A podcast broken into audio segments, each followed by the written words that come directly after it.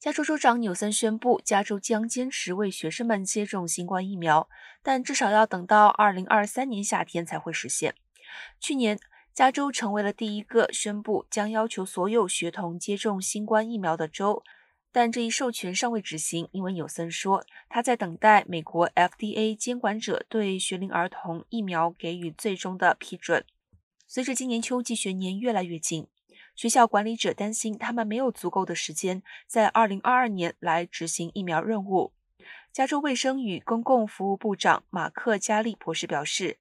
目前还没有得到 FDA 的最终批准，而且也意识到了学校和学校领导在执行疫苗任务方面还面临的挑战。基于这两点，加州不打算在本个学年对学校提出疫苗要求。